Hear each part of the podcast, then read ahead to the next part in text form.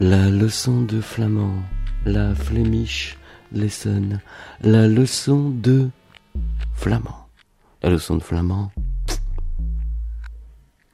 gourmand.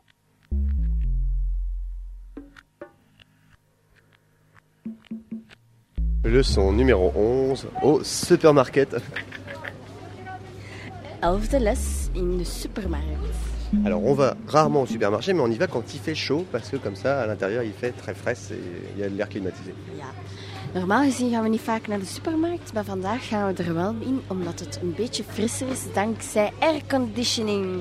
Donc on est entouré de gens malades et de vieux qui sont venus se sauver. En dus eh, zijn we omringd door oudere mensen en zieke mensen eh, die allen de koelte zoeken. Alors l'objectif c'est de trouver une boisson fraîche. Nous cherchons donc le rayon réfrigéré, mais l'ensemble du bâtiment semble réfrigéré déjà. Ja, ons doel voor vandaag is het zoeken en het vinden van een frisdrank. Of iets cool in ieder geval. Of dat het nu frisdrank is of alcohol, dat eh, weten we nog niet.